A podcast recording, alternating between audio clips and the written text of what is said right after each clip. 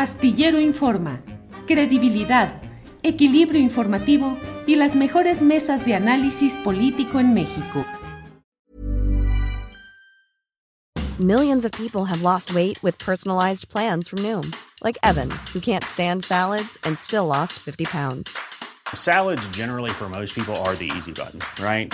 For me, that wasn't an option. I never really was a salad guy. That's just not who I am. But Noom worked for me. Get your personalized plan today at Noom.com. Real Noom user compensated to provide their story. In four weeks, the typical Noom user can expect to lose one to two pounds per week. Individual results may vary.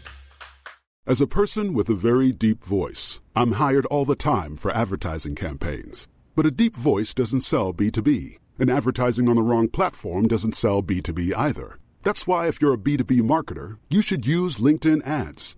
LinkedIn has the targeting capabilities to help you reach the world's largest professional audience. That's right, over 70 million decision makers all in one place. All the big wigs, then medium wigs, also small wigs who are on the path to becoming big wigs. Okay, that's enough about wigs. LinkedIn ads allows you to focus on getting your B2B message to the right people. So, does that mean you should use ads on LinkedIn instead of hiring me, the man with the deepest voice in the world?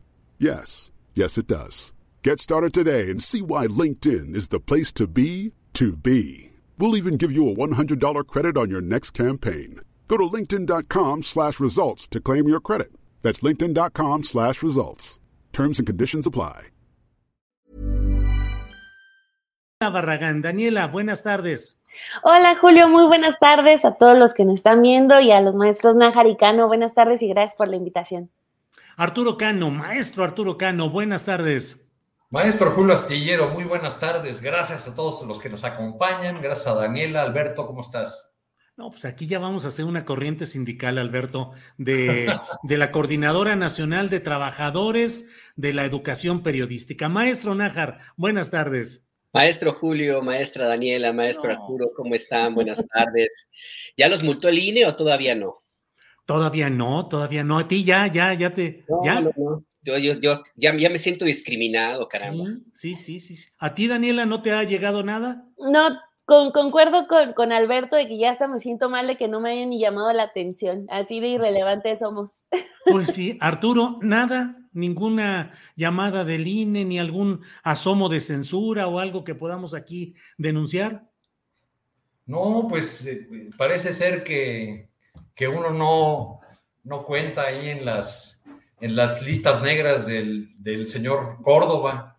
¿Por qué será? ¿Ustedes qué piensan? ¿Qué, qué, pues tendremos que, tendremos que hacer algo más activo para poder ganarnos, cuando menos eso, que ya es como medallita de buen periodismo, el que nos manden una orden de bajar un material o de hacer algo por el estilo.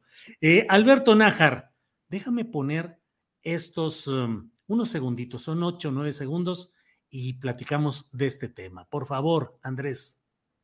Unidad, unidad, unidad, unidad, unidad, unidad, unidad, unidad, unidad.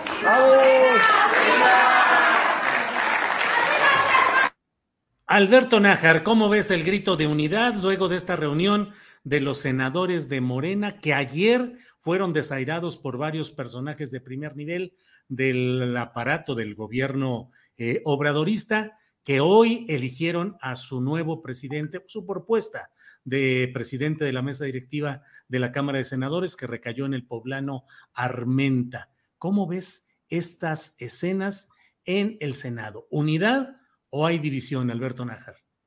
Cuando apareció la imagen, yo pensé que era algo, un evento de la CNOP, de la CNC, la verdad, porque sí me, me, me, recordó, y además si veo los personajes allí, algunos, incluido el, el, el H nuevo presidente del Senado, el senador, senador Armenta, pues sí, sí tuve ese como ese déjà vu, ¿no? Que cuando cubría a la fuente agropecuaria hace ya un buen rato, me vi como en un evento de la CNC. La verdad es que sí llama mucho, mucho la atención la forma como, como Ricardo Monreal decidió hacer este festejo. Ya había enviado un video donde él hablaba de tormentas y mostraba sus esperanzas de, esperanza de que todo saliera bien. Al parecer, pues le resultó más o menos, yo coincido con el comentario que hiciste, Julio, en, en Twitter, eh, en el sentido de que ganó a medias, porque finalmente la, tormenta no, es, no hace más que amainar, pero eso no significa que la temporada de lluvias ya haya terminado. Y yo creo que al contrario, está por arreciar y está por arreciar básicamente porque pues, en los medios de comunicación, si nos fijamos en los, algunos de los diarios nacionales como el Financiero, Reforma y el Universal, pues han estado publicando encuestas encuestas sobre las preferencias electorales de algunos eh, precandidatos en concreto, y pues Marcelo Ebrard no la ve, anda en segundo lugar, Claudio Sheinbaum en primero y otros personajes, y Ricardo Monreal anda muy, muy, muy por abajo.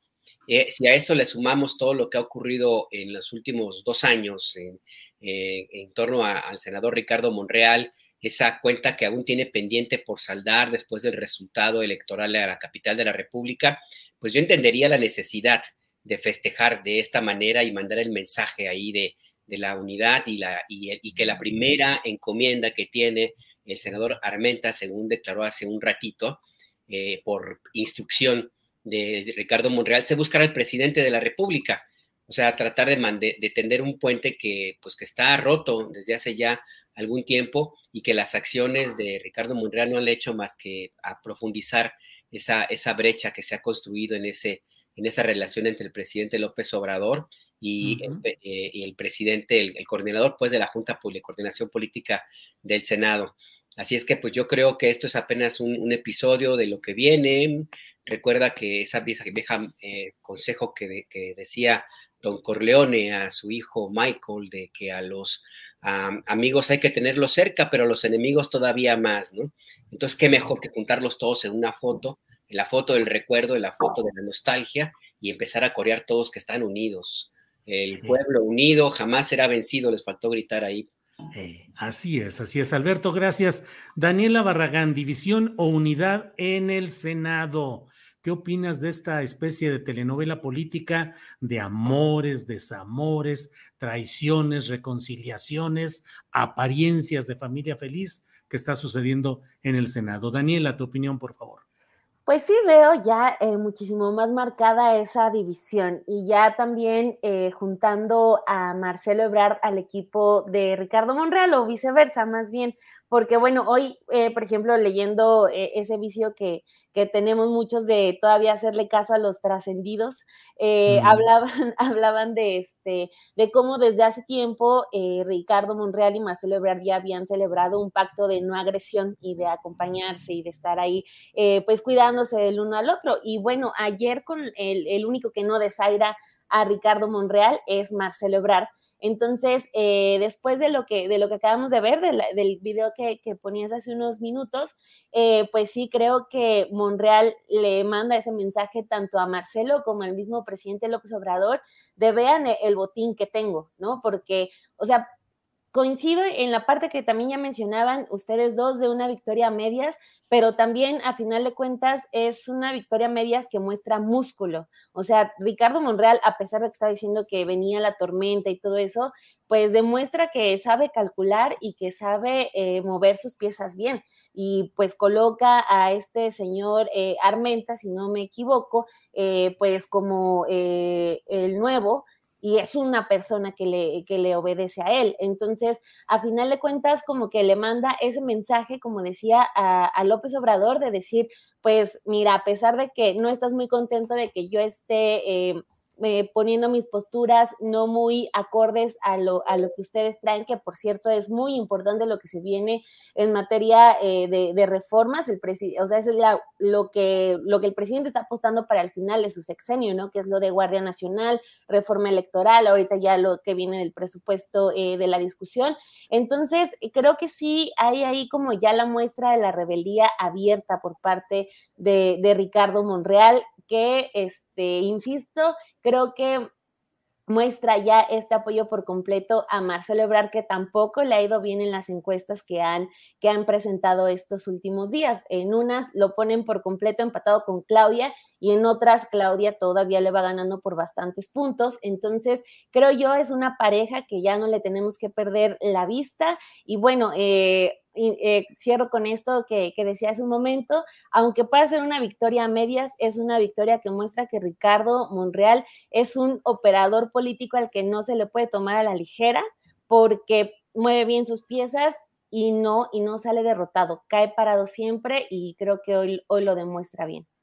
Sí, Daniela, lleva largos años, tres décadas casi de estar cayendo siempre parado, ya ha transitado por los más de, por los diferentes partidos y siempre cumpliendo funciones de entendimiento político con el poder en turno, particularmente aliado pues con Andrés Manuel López Obrador, pero lo mismo ha pasado como préstamo a la bancada del PT que ha estado con, en fin, siempre ha estado moviéndose y siempre ha estado cayendo parado, pero quién sabe ahora que es como que la suerte suprema en la carpa nacional de la política anda ahí en el aire y no sabemos qué vaya a suceder. Gracias, Daniela.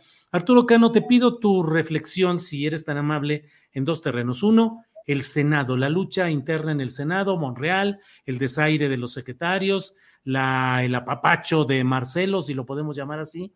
Y luego nos queda también el escenario poblano. Si quieren ese, lo dejamos para una siguiente ronda, porque en Puebla, pues está el pleito entre dos eh, primos, Ignacio Mier y ahora Armenta, que son aspirantes a la candidatura al gobierno de Puebla por Morena y que traen ahí pleito cerrado con eh, el gobernador Barbosa, que también está metido tratando de empujar su propia carta. En fin, Arturo, sobre el escenario. te respetaba, cabrón, ¿no? Sí, sí, sí.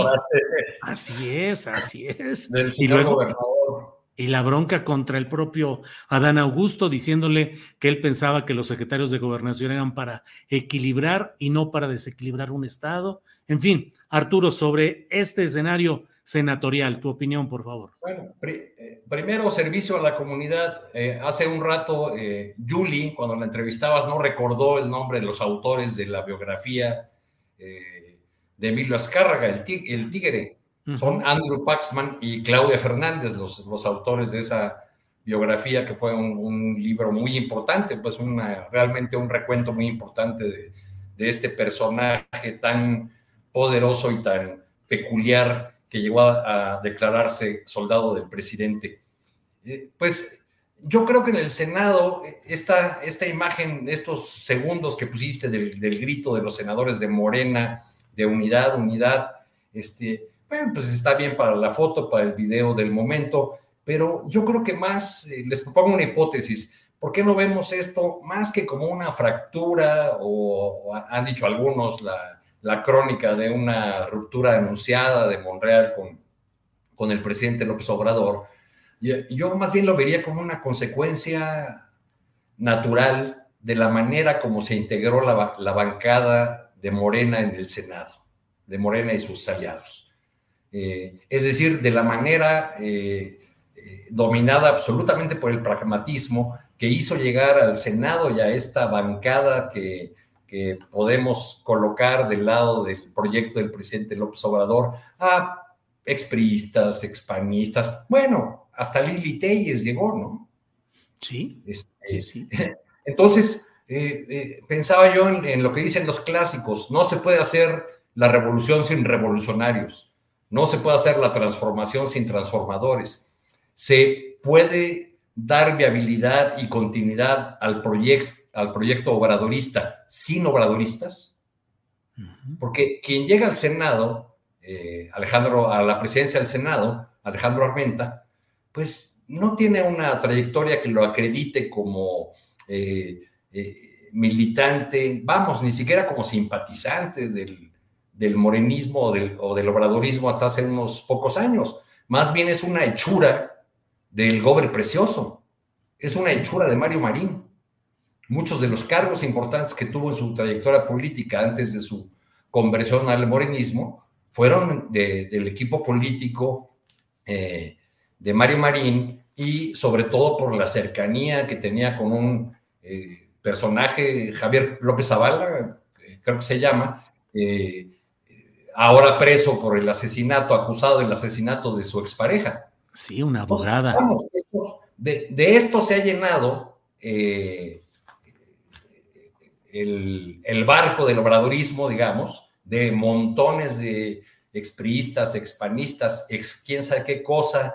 Este, y, la pregunta de fondo, yo diría, es, pues realmente eh, el, presidente cuenta con un amplísimo respaldo popular de entre 60 al 70%. Esa fuerza política le puede dar cierta tranquilidad eh, eh, aderezada por, la, por, por, una oposición que no atina a presentar un proyecto y que no tiene figuras eh, atractivas como, como candidatos hacia el 24. Es decir, le puede garantizar a López Obrador y su movimiento triunfar en el 24, pero yo no estoy seguro de que pueda garantizar la continuidad del proyecto eh, obradorista sobre, porque esto que ve, vimos ahora en el Senado lo acabamos de ver en la elección interna de Morena también. Claro, el, claro. Eh, cómo se apoderaron de, y cómo le ganan incluso en muchos estados a los obradoristas eh, tradicionales o históricos o a quienes construyeron esa fuerza política los grupos locales de poder. Y pues eh, Armenta representa, representa algo así, ¿no? Es lo que, lo que vemos. Veo, por otro lado, que, y me preocupa, eh, una, una, renuncia eh, a hacer política. Es decir, eso de que los secretarios, en lugar de asistir eh, y atender a los, a los senadores de su propia bancada, decidan no decían ausentarse, decían no estar en la sesión del Senado, pues es de alguna manera una renuncia al ejercicio de la política, que, donde debería notarse esto que decía Alberto, de pues al, al enemigo hay que tenerlo más cerquita. ¿no? Gracias, Arturo Cano. Alberto Nájar, eh, claro que dicen los clásicos, los conocedores, que cuando hay mucho poder se potencian las pugnas internas antes la elección de quién iba a ser candidato de Morena o el PRD, cuando estas corrientes estaban en el PRD, eh, para presidir el Senado, la mesa directiva, pues no concitaban tanta eh, violencia política, solo política, no digo física. Pero ahora, pues fue una pelea cerrada en la cual hubo cuando menos cuatro aspirantes a ocupar la postulación de Morena para presidir esa mesa directiva. Falta que lo apruebe la mayoría en el Senado, pero Morena ya enfila su propuesta específica. Estuvieron Higinio Martínez, que viene de perder la candidatura a eh, el gobierno del Estado de México por Morena. Estuvo José Narro, este senador zacatecano eh, de, de movimientos agrarios, que está entrampado por esto que ha detallado mucho Héctor de Mauleón, de la desaparición de dos marinos que lo custodiaban a petición de él y desaparecieron y no hay rastro ni razón de qué sucedió. Y estaba también Gabriel García, que es una especie de destripado de los grupos internos de Morena, que tuvo mucho poder, que fue el gran coordinador de las brigadas de trabajo asistencial y electoral y que fue desplazado luego de las elecciones de 2021. ¿Cómo ves esa lucha interna, en este caso por la presidencia de la directiva del Senado, pero en general la lucha interna de estos factores de Morena, Alberto Nájar? Mira, pues normal, si tomamos en cuenta el tamaño del premio que están buscando, porque efectivamente, eh, antes de que fueran partido en el gobierno, pues sí había una lucha interna y era cuerpo a cuerpo, sillazo por sillazo, naranjazo por naranjazo, como eran los pleitos en el PRD. Ustedes recuerdan cómo cómo terminaban ahí en el salón Covadonga, que cada rato terminaban las sillas volando, ¿no? Entonces, ese tipo de cosas eh, pues son muy comunes en, la, en los antecesores, que son los mismos como la mayor parte de los que eh, integran a Morena. Y yo veo que esto forma parte de una lucha que tiene ya un rato y que ha encontrado este escenario mediático ahora mismo en el, en el Senado, porque le toca la puerta a uno de los aspirantes a la candidatura presidencial que ha sido más cuestionado eh, y que finalmente se le está presentando como, pues como una especie de traidor al obradorismo, ¿no? Eh, que no deja de ser, coincido con Daniela, un operador bastante útil y con un colmillo tan grande como de la Ciudad de México a Fresnillo, Zacatecas, ¿no? Entonces, por ese lado, me parece que esta es apenas un round inicial de lo que viene. Eh, las, el, la siguiente etapa del, del encontronazo van a ser las eh, votaciones que tengan que realizarse en la Cámara de Senadores y también en la Cámara de Diputados, por supuesto. Y el siguiente round, pues tendrá que ser la, eh, elección del Estado de México y ya el proceso más perfilado para, para decidir quién va a ser el candidato o candidata de eh, Morena para la presidencia de la República.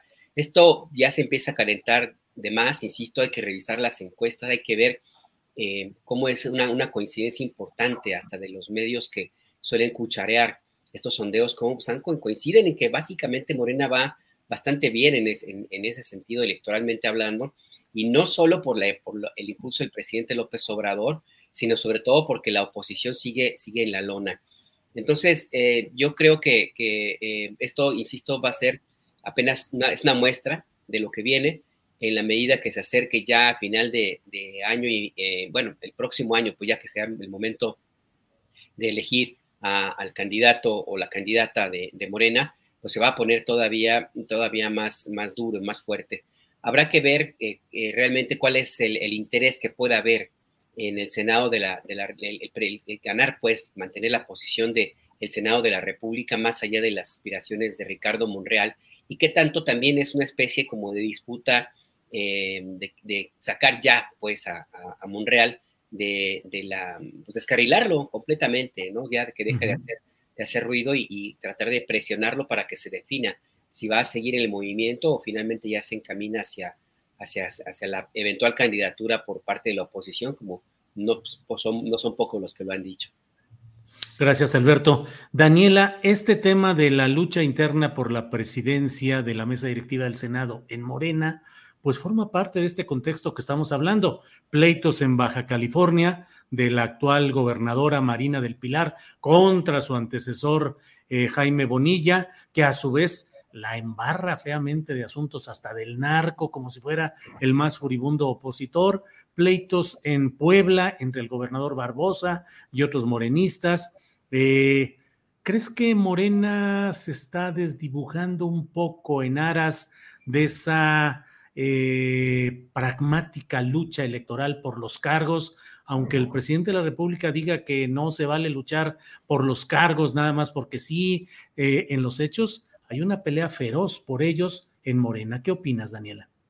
Pues sí, sin duda como que las, las palabras de, del presidente López Obrador parece que solo funcionan para los spots, ¿no? Porque acabo de ver un spot de Mario Delgado que cierra diciendo, amor con amor se paga, o sea, sí, como, no, no me sirve para, para hacer la campaña, para hacer como que sí, pero pues no, definitivamente eh, eh, el asunto de que ya se estén mostrando tan rápido eh, como pues están criticando, por ejemplo, a la oposición de que no tienen un plan, no, no, en cuatro años no han podido generar un proyecto alternativo real más que basar solamente su estrategia en el odio ciego a, López Obrador.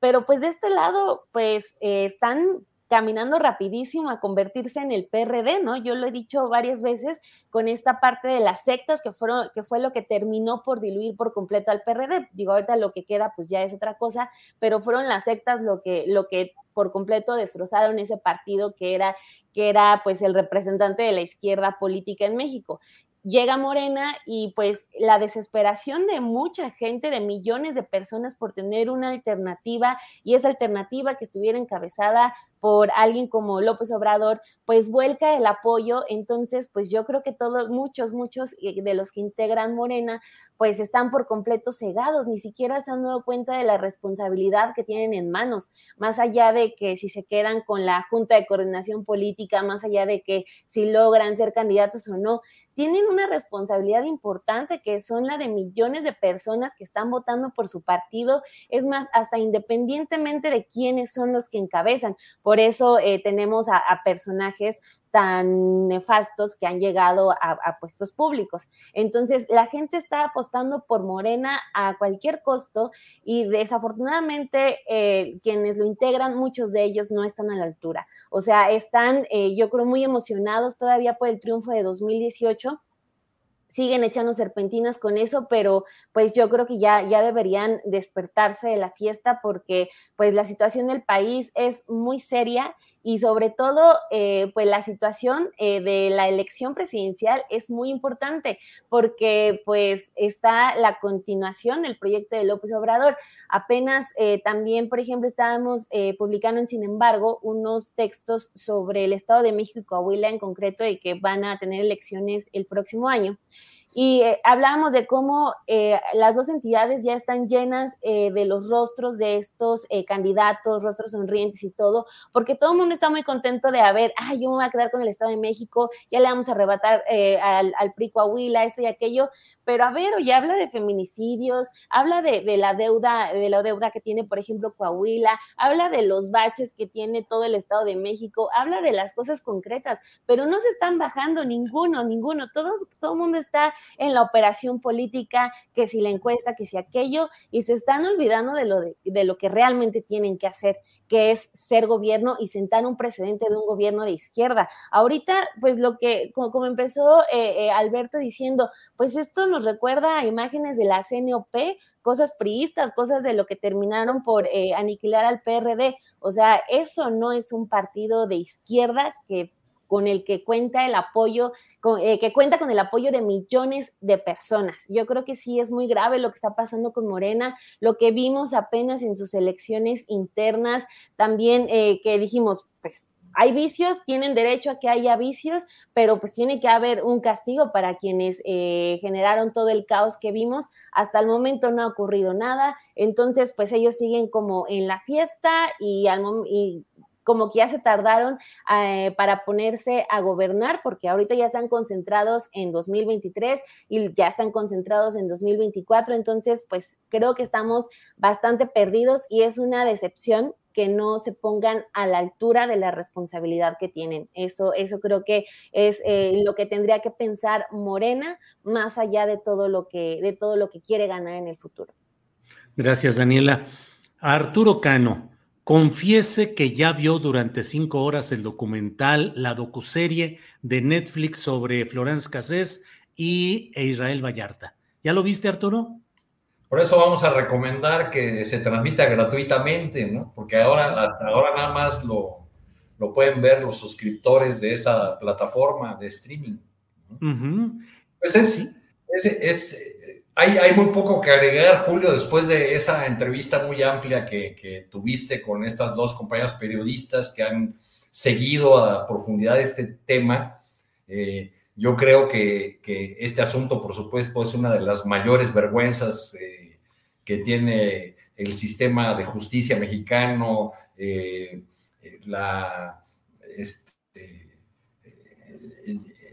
los medios de comunicación, en fin. Eh, y ojalá esta nueva encomienda presidencial de atender esos casos que ahora ha sido eh, dada a Rosa Isela Rodríguez, pues tenga una salida y se empiecen a ver algunos eh, destellos de, justicia en este tema que nos conduce una y otra vez a examinar el papel nefasto que, que, han desempeñado los poderes mediáticos en, en nuestra historia reciente, eh, eh, cómo han puesto y, y, candidatos, pero también cómo han impedido o destruido la carrera de, de otros, cómo han influido en, en, el curso de los acontecimientos políticos del país. Entonces yo creo que pues, habrá que, que echarle ojito, este, otra vez, volverla a ver, este, aunque es muy complicado ver este tipo de materiales y, últimamente hemos tenido una, eh, una, gran producción, por fortuna, de documentales que apuntan a, las llagas abiertas, eh, a esas heridas abiertas de, la podredumbre del sistema judicial y de, y de todo un aparato que eh, así tengamos las mejores y, más avanzadas leyes pues no, no logran cambiar o no logran mover eh, eh, esta, este escenario de, impunidad y de dolor que nos, eh, que nos define como país ya desde hace varios años. Gracias, Arturo. Alberto Nájar, Arturo Cano y yo somos más de tecla, no porque seamos de mucha mayor edad, solo una leve diferencia, pero somos más de tecla y más hechos a la prensa escrita, digamos. Eh, yo, te, usted... yo, te, yo, te leía, yo, te, leía, antes de cumplir la mayoría de edad, Julio. Eso Esa estuvo buena. Ah, eh, entonces, Alberto y Daniela, eh, que ustedes están pues más cercanos a toda esta nueva realidad mediática. Alberto, este, esta docuserie que está impactando y que el propio presidente la presenta y pide que sea difundida gratuitamente, ha impactado lo que no logramos impactar quienes desde diferentes trincheras escribimos poquito o mucho, como en un libro la propia Manuel Stills, como mucho el propio Jorge Volpi, que hace años que escribió su libro, eh, el poder de la imagen y el poder de estas docuseries está avasallando a la prensa tradicional, Alberto Nájar, o cuál sería la función o la manera de rescatar el trabajo de la prensa frente a lo avasallador de, la, de esta dictadura de la imagen. Alberto. Millions of people have lost weight with personalized plans from Noom, like Evan, who can't stand salads and still lost 50 pounds. Salads, generally, for most people, are the easy button, right? For me, that wasn't an option. I never really was a salad guy. That's just not who I am. But Noom worked for me. Get your personalized plan today at Noom.com. Real Noom user compensated to provide their story. In four weeks, the typical Noom user can expect to lose one to two pounds per week. Individual results may vary. Tired of ads barging into your favorite news podcasts?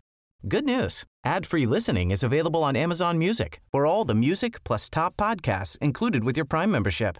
Stay up to date on everything newsworthy by downloading the Amazon Music app for free or go to amazon.com slash news ad free. That's amazon.com slash news ad free to catch up on the latest episodes without the ads. Bueno, yo también soy gente de prensa, ¿eh? yo empecé en un periodo Sí, sí, sí. Sí. un buen rato y que ese periódico ya no existe, imagínate, era todavía de los de la vieja guardia ese periódico. Pero eres más joven que Arturo y yo, eso sí. Bueno, eso sí, eso sí. Mira, eh, yo creo que es una batalla bien complicada que no es nueva. Tiene, tiene ya muchos años y yo no veo. Y desde luego te recuerdo en Maciosare con Arturo Cano. Digo, pues que claro que sí. Alberto, perdón. Claro, claro, claro. Yo también estuve algún rato en radio y bueno, también ahí en la, en la jornada ahí, ahí anduve unos años. Y sí, yo también me llegué a, a sacar de onda, pues cuando algunas de mis, de mis eh, escritos, textos, reportajes, de pronto se retomaban por, a veces muy mal, eh, por, la, por la televisión y pues eh, hacía un impacto, respondía a los funcionarios que nunca me tomaban la llamada, en fin.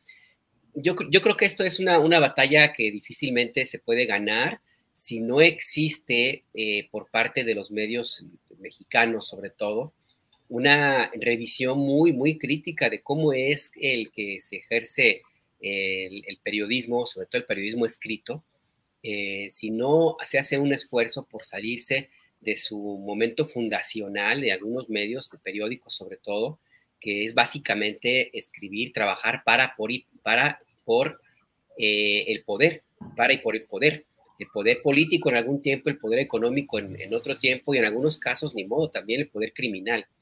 Eh, eh, mientras siga esta, esta tentación de los medios escritos de convertirse en una especie de, de voceros de causas que te atañen a unos cuantos, pues va a ser muy complicado que se logre ganar, que se logre ganar esta, esta batalla. Y la verdad es que yo no estoy muy seguro si, si, se, eh, si vaya algún día a, a tener alguna, algún éxito. Esto ya tiene mucho tiempo, muchísimos años.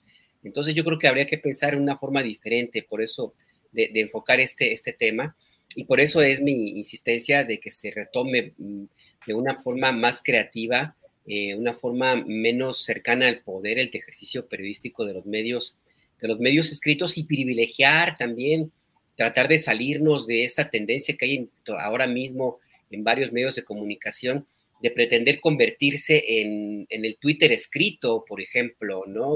Eso te lleva a cometer barbaridades. Yo lo veo, por ejemplo, en el diario Universal, que lo que ha hecho, o sea, que se ha convertido como en una, una repetición de lo que de las tendencias en Twitter, por ejemplo, ¿no? O, o, lo ves en el caso del periódico Reforma, pues que está empeñado muy, muy en la cruzada personal del director del, dia, del, del diario y en los dueños de ese periódico que traen una, una revancha eh, histórica con el presidente López Obrador y con la misma izquierda. Entonces, pues estos medios que en algún momento pudieron, de reforma sobre todo, ser una alternativa distinta a lo que ya existía muy viejo y anquilosado en la prensa escrita, pues se convirtieron en, en lo mismo que, criticaban. Entonces yo, yo creo que, habría que eh, revisar un poco desde la formación misma de, los periodistas, tratar de salirse de, la búsqueda nada más de la pura audiencia y tratar de recordar, yo sin mi modo, ahí voy a sacar mi, sí que mi, vieja historia, pues cuando yo estudié en el ITESO hace un buen rato, y que yo aprendí que el periodista es sobre todo un agente de cambio social, o sea, y, se debe a la, a la, sociedad y se debe básicamente a, la información dura, comprobada, con datos bien concretos, revisados tres, cuatro veces, independientemente de los callos que puedas tú llegar a pisar o a quien puedas tú lastimar o a quien pueda beneficiarse o no de, lo que tú haces. Eh, y, yo, y eso no estoy muy seguro que se esté, se esté recordando en las escuelas de formación de, periodistas, eh, porque desgraciadamente existe mucho esa idea de, buscar la audiencia, buscar los clics, buscar Em, el, público, los grandes masas antes que cumplir con el sentido estrictamente eh, necesario del periodismo, sobre todo el periodismo, periodismo escrito. Y ya con esto cierro, pues también es una batalla también que no estoy muy seguro que se pueda llegar a ganar por parte de la prensa escrita, si tomamos en cuenta que también ya hace un buen rato que hubo, fue necesaria la evolución de los mismos grandes medios periódicos, también de meterse a la, al tema del Internet, Ahora, si, no estás en Internet, pues difícilmente vas a sobrevivir. Hay muy pocos casos en los cuales todavía exista grandes medios eh, escritos que tengan, que mantengan el mismo nivel de éxito que llegaron a, con el que llegaron a contar en, épocas pasadas. Hay que hacer una revisión muy profunda en varios, varios aspectos, pero el primerito que se me ocurre a mí de entrada, y que yo lo, digo por lo que vemos ahora mismo en, en México, pues sí hay que revisar dar a quién estamos escribiendo, cuál es nuestro objetivo, nuestro eh, eh, central de, hacer periodismo escrito y pues te cerrar un poco esa idea de tratar de seguir los pasos del Twitter. Yo creo que por ahí no, no vamos a, llegar a ningún lado. Gracias, Alberto. Daniela, por edad y por experiencia te toca que nos des, nos ilustres con tu comentario sobre este tema, porque tú estás hecha eh, en el periodismo, pero formas parte de un proyecto ¿qué te diré yo? Eh, em, impetuoso de, de buen periodismo hecho a través de los mecanismos de las redes sociales, como es, sin embargo, particularmente el programa de los periodistas y particularmente el programa de ustedes en Café y Noticias, con cifras de vistas diarias enormes con un gran impacto en la sociedad y la creación como no solo de nuevos espacios, sino nuevas figuras en las cuales eh, un segmento de la sociedad cree y confía. Y te lo pregunto porque te quiero decir, ¿dónde va quedando el, espacio de los medios convencionales, de la prensa tradicional, frente a esa irrupción de la fuerza de Internet? Y lo ligo pues con lo que estamos viendo en este caso Netflix, ya lo decían las compañeras Julie García y, eh, Emanuel Stills en diferentes matices, pero decían cómo la fuerza del periodismo por Internet pudo eh, equilibrar y superar la fuerza que en su momento tuvieron las dos grandes televisoras, Televisión Azteca y Televisa. ¿Cómo ves ese mecanismo? Dice Alberto, hay que saber para quién escribimos y a quién nos dirigimos. ¿Qué reflexiones tienes sobre todo este chorotote que ya me aventé, Daniela? ¿Qué no, Julio, gracias, gracias también eh, por, por, lo que me toca. Y les iba a decir que qué presumidos los tres que eh, estuvieron en la jornada y fue siempre mi sueño trabajar y cuando estaba en la universidad. Yo dije, ah, yo quiero ser jornalera y ustedes ahorita ya presumiendo su, su paso por la jornada, bueno, y hasta sus direcciones allá. Bueno, ahora nosotros queremos trabajar en Sin embargo, fíjate, Alberto, Arturo y yo, así es que venos gestionando. Intercambiamos. Llevo mi currículum. Sí, sí, sí, Vamos a hacer, vamos a hacer el intercambio seguro.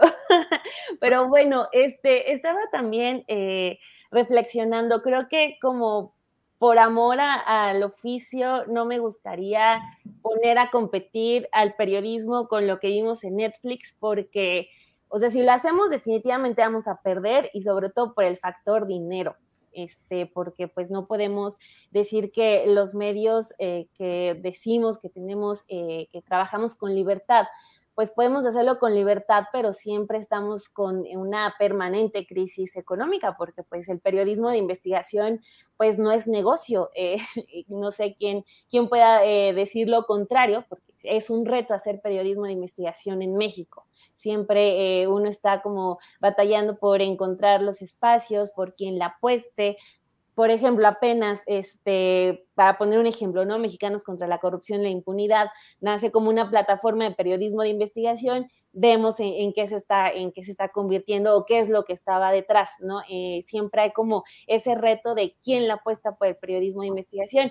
Ahorita hay una, una generación de, de, colegas reporteros que estamos, me incluyo, estamos apostándole por el periodismo de datos, por el periodismo de transparencia, eh, metiéndole más y más información, más número, más data, pero también son contadas eh, la, las plataformas que, que permiten la distribución de ese material. Entonces, eh, pues Netflix es un monstruo internacional que tiene el tiempo, que tiene la infraestructura, que tiene este, el dinero, que tiene todo para hacer piezas como la que vimos, que es muy, muy buena, o sea, que sienta, o sea, ¿Quién puede sentar a Sarkozy? ¿Quién puede sentar a Felipe Calderón? Y no lo digo porque sea una gran persona, sino porque es un hombre que se le va al Internet cada tres días, cada que debería dar una, eh, alguna declaración, se le va al Internet. Entonces, pues para hablar de, eh, de alguien que logra sentar para un documental a ese tipo de personajes, incluso a Loret de Mola para hablar de uno de los temas como más escabrosos, pues sí te habla como de otra cosa. O sea, por ejemplo, sin embargo, o pie de página o la jornada, ¿cuántas veces no le ha pedido eh, una entrevista a Felipe Calderón? Pues innumerables ocasiones, incluso ya es una batalla perdida, se sigue intentando, pero pues nunca va a ocurrir. ¿No? Entonces, eh, yo sí no los pondría a competir, sobre todo también porque, pues, en, la industria periodística también siempre estamos como batallando con el tiempo. Eh, eh, por ejemplo, o sea, sí estoy muy de acuerdo con lo que dice Alberto de esa tendencia de todavía a estar ligados a, los views, ¿no? Que son las vistas, las entradas al sitio. Lo que mencionan del Universal es muy curioso porque, este, a pesar de que ya cobran por su contenido, las notas que tienen en su portada son solamente las que generan el clic, ¿no? De mira este gatito que se espantó porque pasó algo, ¿no? O sea, a pesar de que ya está cobrando por ese contenido, el que lo que ofrece es son, es, son esos, las notas del clic. Entonces, eh, pues eh, acá de, este lado, los que estamos, los que estamos aquí en este espacio, por, lo, decirlo menos, porque hay muchísimos más esfuerzos, pues siempre estamos a contracorriente y esa es como la parte del periodismo que yo siento vale mucho la pena, vale toda la pena eh, defender pero sí, eh, sí necesita de una sociedad que lo busque, porque desafortunadamente no lo va a tener al alcance de la mano. Eh, por ejemplo, yo siempre recuerdo una frase de Javier Valdés que decía que un buen periodismo siempre necesita de una buena sociedad, ¿no? Y yo le añado de esa, de una sociedad responsable que no espere que lo tenga ahí en el canal 2, en el canal 7, ¿no? O sea, sí va a tener que batallar porque, eh, por ejemplo, ahorita este, este espacio de YouTube está para unos cuantos, para los que tienen un smartphone, para los que tienen eh, datos, para los que tienen internet, no está al alcance de todos. Entonces, eh, pues sí, siempre es una batalla, pero definitivamente siento que van por caminos distintos. Ese material que preparó Netflix está excelente pero está, creo yo, en una esfera muy distinta a lo a los esfuerzos que estamos haciendo muchos, muchos periodistas. Gracias, Daniela. Eh, Arturo Cano, pues ya que hablamos de medios y de sus agendas políticas, a mí me ha llamado mucho la atención ver a Reforma pegándole, golpeando a Vargas, el precandidato del Partido Acción Nacional para gobernar el Estado de México. Me he llegado a preguntar, ¿será que el director editorial de Reforma desea golpear a este precandidato panista para que no haya choque, para que no haya ruptura en la alianza va por México, en el Estado de México, que si el PAN se va por su lado, pues el PRI, que se supone que tiene eh, el derecho de, de la prioridad en poner candidato, pues habría una ruptura por ahí. En fin, ¿qué opinas de este tipo de eh, hechos como este golpeteo desde Reforma, específicamente al precandidato panista al gobierno del Estado de México? Y en general, ¿qué opinas del proceso político del Estado de México, Arturo? Pues creo que Vargas es un muy mal candidato para la, esta coalición llamada Va por Claudio, ¿no? ¿O cómo, se llama? Va por México, Arturo. Ah, perdón, eh, creo que eh, Vargas eh, es un personaje que, resume, que encarna todas las maldades de la clase política mexiquense o sea, violento con las mujeres, con antecedentes truculentos de corrupción, de enriquecimiento ilícito. Es un candidato que no le sirve a, la alianza opositora. Entonces, este golpe va dirigido a, eh, a bajar, a, bajarle las ínfulas al PAN en el sentido de no, no, no van a ser ustedes los que pongan el candidato, va a ser el PRI, va a ser del Mazo y, y la candidata va a ser la secretaria de Desarrollo Social de, del gobernador Alfredo del Mazo. No sería la primera vez que el diario Reforma actúa de una manera abierta, este, aunque ahora lo haga eh, a partir de una investigación sobre la corrupción del, candidato, actúa de una manera abierta eh, tratando de llevar el barco de la política hacia el lugar de su conveniencia. Yo creo que ustedes deben recordar que en 2018 eh, reforma de manera explícita exigió al PRI y al PAN este, que enfrentaran a López Obrador con una sola candidatura. Lo que planteaban en ese momento es que MIT se bajara, que José Antonio MIT, candidato del PRI, se bajara y declinara a favor de, Anaya. Entonces veo una jugada parecida, creo que, eh, que va a ser una una elección un tanto anticlimática, este, dada la personalidad de los, de los aspirantes. No veo en, en, Delfina Gómez a una candidata espléndida, ¿no? Hay una escena ahí de una de las mañaneras donde el presidente le pregunta algo así como ¿a dónde vas?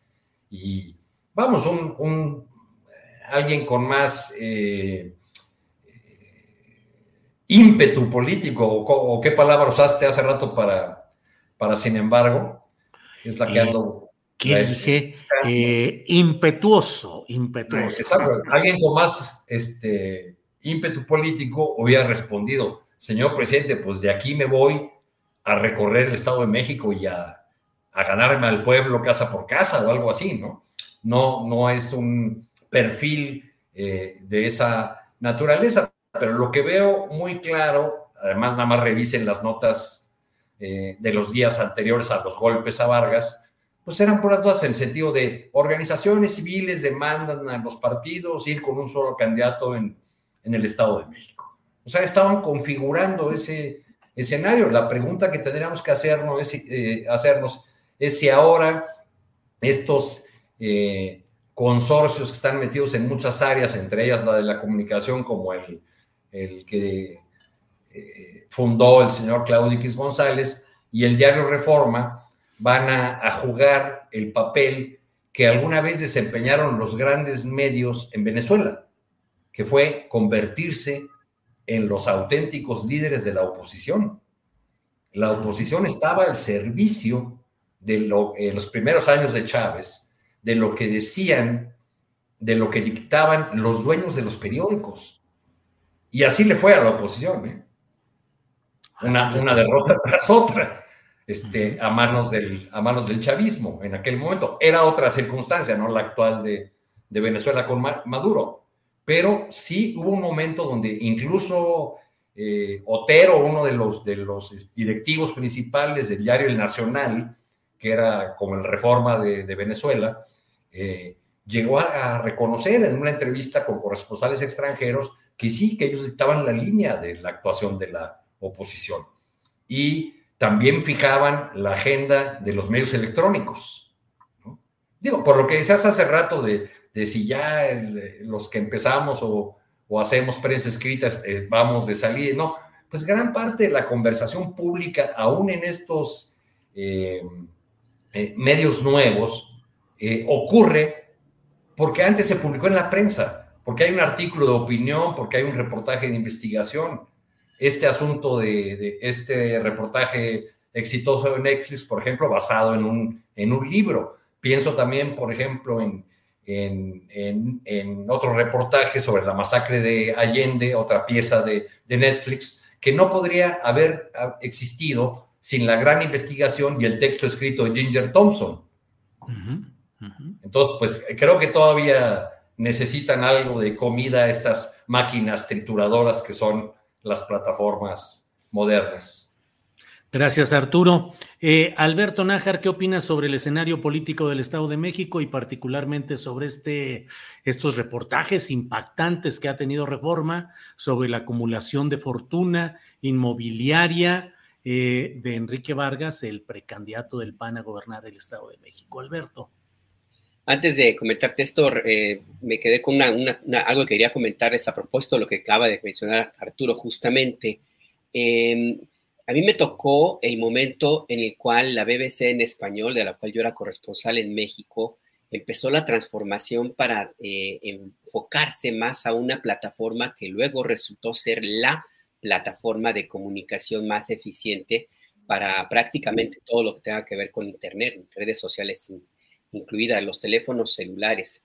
Recuerdo que la instrucción que, que me dieron a mí como corresponsal en México era, tú tienes que escribir tu reportaje en una pantalla que quepa aquí, lo cual era un reto, era un reto a la redacción, por supuesto, y un reto también a la búsqueda de temas, porque tú tienes que atrapar a una persona usuaria de un teléfono celular y no lo, y no lo vas a conseguir si empiezas tu texto eh, escrito, por supuesto, em, de la forma como lo escribía, no sé, en, lo escribiría el Excelsior de los 70 por ejemplo, o la revista Siempre, o en fin, tenía que ser algo, una, redacción lo suficientemente atractiva para que te dieran el siguiente pantallazo y te quedaran. Y tenía que ser también un tema también lo suficientemente atractivo para que las personas que no necesariamente son consumidores de noticias se quedaran también y después leyeran las otras noticias duras. Entonces sí se puede, sí se puede hacer la transformación. A mí me tocó, te digo, en, la BBC eh, y desde entonces pues ahí me, me, me sirvió bastante, ¿no? Em, y el tema del Estado de México, a mí me parece que el periódico Reforma está, eh, está haciendo el periódico Reforma y no, no tiene nada que ver la, el sonido ambiente, ¿eh? no, para nada. Em, mm. El periódico Reforma está simplemente dando un paso más hacia esa, ese camino que decidió emprender, de dejar de ser un medio de comunicación, eh, un periódico como lo fue en su momento inicial, y tratar de convertirse en un actor político eh, un acto político más dentro de esta idea de la revancha en contra del presidente López Obrador y el movimiento de la 4T.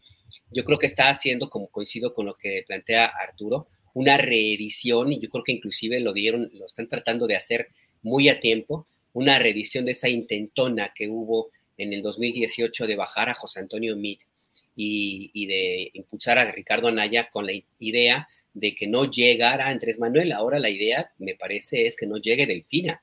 Eh, y, y, no solo, no por la candidata en sí, sino por lo que significa que el Movimiento Regeneración Nacional la 4T y el obradorismo se quede con lo que es hasta ahora el bastión, el único bastión que le queda al Partido Revolucionario Institucional y una fuente enorme de recursos económicos, no solamente para el PRI, sino también para lo que puede ser la alianza eh, bizarra esta de eh, que se ha constituido PRI-PAN-PRD para la elección de 2024.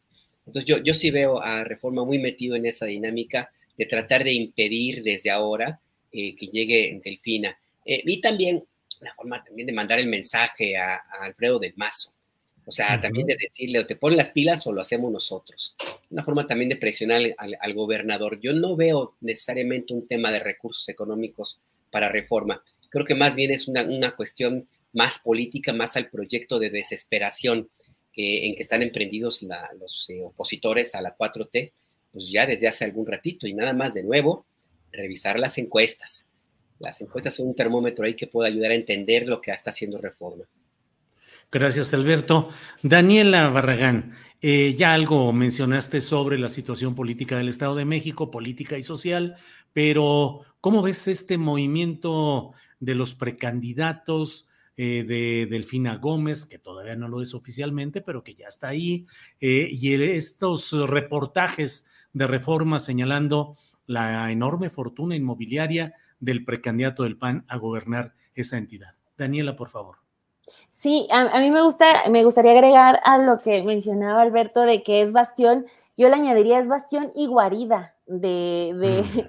de la clase política priista, o sea, también les conviene porque eh, eh, tienen que tener guardadas ciertas cosas. A mí me gusta eh, recordar siempre a la gente que, imagínense la situación en la que está el Estado de México, que es la entidad que aguantó 12 años a Enrique Peña Nieto o sea, y 12 años seguidos. Fueron seis de gobernador y seis de, presidente, o sea, nadie, nadie en el país sabe qué se siente eso más que los mexiquenses y vaya que se nota. Eh, es, es, una entidad que tiene muchísimos temas pendientes, eh, pues ya, eh, ya, ya, los hemos enumerado. Entonces, eh, pues es como muy lastimoso, ¿no? Que la discusión se centre en eso, en, los intereses que quieren conservar los, los atlacomulcos, los ex Golden Boys, porque ya, ya, ya crecieron en edad. Entonces, este, pues es, es muy triste lo que, lo que puede pasar.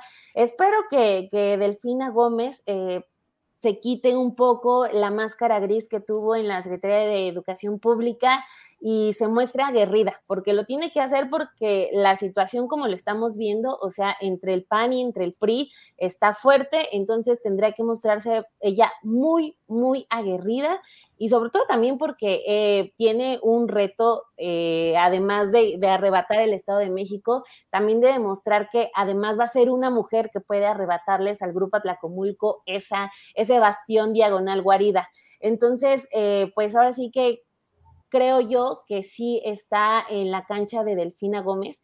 Eh, porque PRI, eh, el PRI va a seguir moviendo sus fichas. Mucho se dijo de que Del Villar se había reunido en Madrid con Peña Nieto para acordar que iban a ir juntos. Ahorita está saliendo esto de reforma, que por cierto, Del Villar ha desmentido, pues hasta el momento, bastante bien lo que ha publicado eh, el periódico Reforma ayer y hoy, que eso es otra cuestión de qué pasa si le seguimos creyendo todo a reforma o no, porque los desmentidos que ha dado el candidato del PAN, honestamente, eh, insisto, sí han estado, han estado bien. Pero bueno, eh, creo yo, el tema de... el, objetivo, el, objetivo, político ya se logró, ¿no, Daniela? O sea, el golpe ya está dado. Al candidato y, van a continuar. y además, viniendo, viniendo de reforma, que es un medio que goza de gran credibilidad y estima entre las oposiciones y sus eh, seguidores, pues es un golpe bastante más duro que se lo hubieran dado en la mañanera, digo.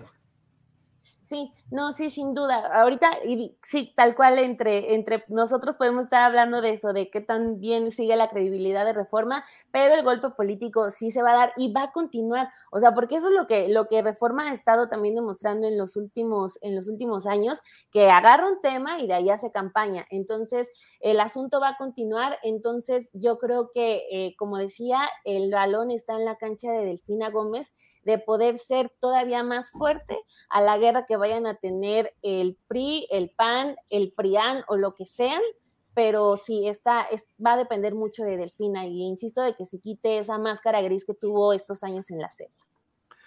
Gracias, Daniela. Bueno, pues eh, son las 2 de la tarde con 55 minutos. Luego de esta mesa tenemos alguna información y comentarios con Adriana Buentello. Eh, entonces, eh, Arturo Cano, llega el momento tan gustado de los postrecitos sobre la mesa que en esta cocina periodística pueden ser dulces o amargos. Arturo, lo que quieras poner sobre la mesa, por favor. Pues creo que lo, sucedido en el Senado nos da para el postre de hoy y nos va a dar para la cena, para el desayuno de mañana y quién sabe cuándo, ¿no? Porque eh, ahorita así echándole ojito mientras desaparece la pantalla de las redes, ve que ya comenzaron los reclamos, ¿no?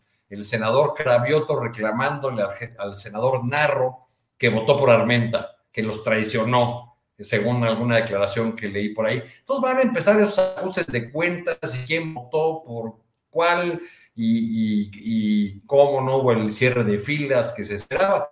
No hay que olvidar en el caso de, del, del senador Narro, que es zacatecano y que parte, digamos, de su capital político lo ha tenido en Zacatecas y también de sus conflictos, porque él ha tenido una relación eh, ambivalente con Ricardo Monreal desde hace desde hace muchos años, se han atravesado en el camino unos a otros, a pesar de que Monreal eh, estuvo en el PT, pues esa fue un poco la razón por la cual Narro pasó a Moreno y salió del PT, partido del que fue parte durante muchos años. Entonces, bueno, creo que nos va a seguir dando muchísimo más que estos postrecitos el tema de lo ocurrido en el Senado. Gracias, Arturo. Alberto Nájar, postrecito, por favor. Pues mira, no es un postrecito dulce. Eh, Rosario Rodríguez, eh, eh, que formaba parte de un colectivo de búsqueda de personas desaparecidas en Sinaloa, rastreadoras, fue asesinada. apareció su cuerpo hace unas horas, ya fue confirmado el crimen.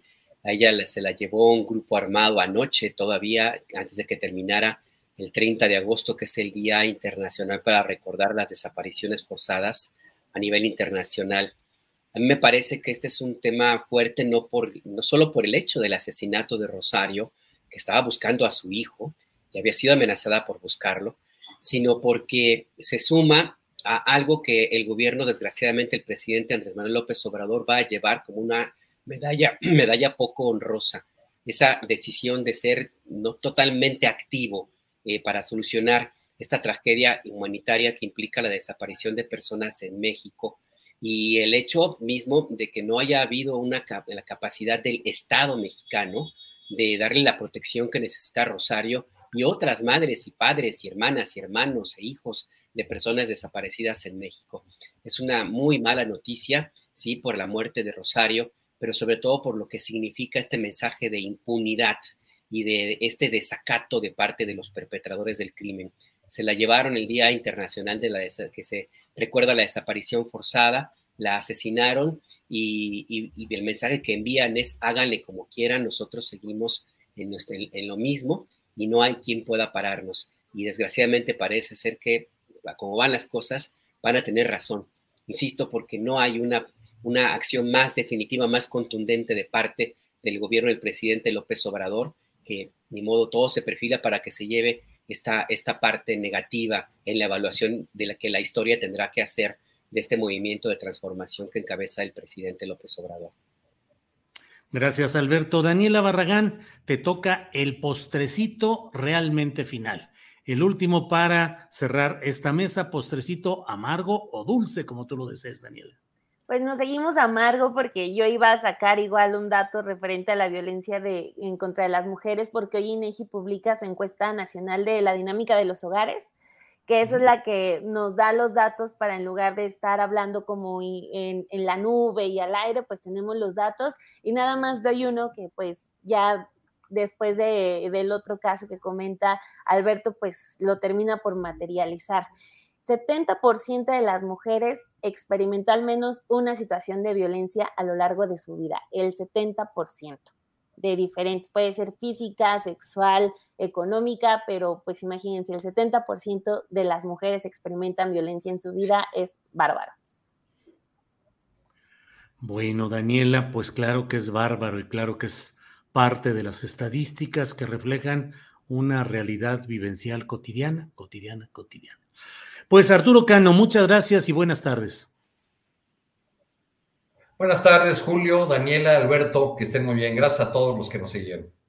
Gracias. Alberto Nájar, gracias y buenas tardes. Buenas tardes, Julio, Daniela, Arturo, un abrazo a todos los que nos siguen. Daniela, muchas gracias. Buenas tardes. Muchas gracias, Arturo, Alberto, Julio, Adriana, un saludo, gracias por invitarme y no se olviden de dejar like dejar like aquí. Gracias, nos vemos pronto. Gracias a Daniel, Arturo y Alberto. Tired of ads barging into your favorite news podcasts?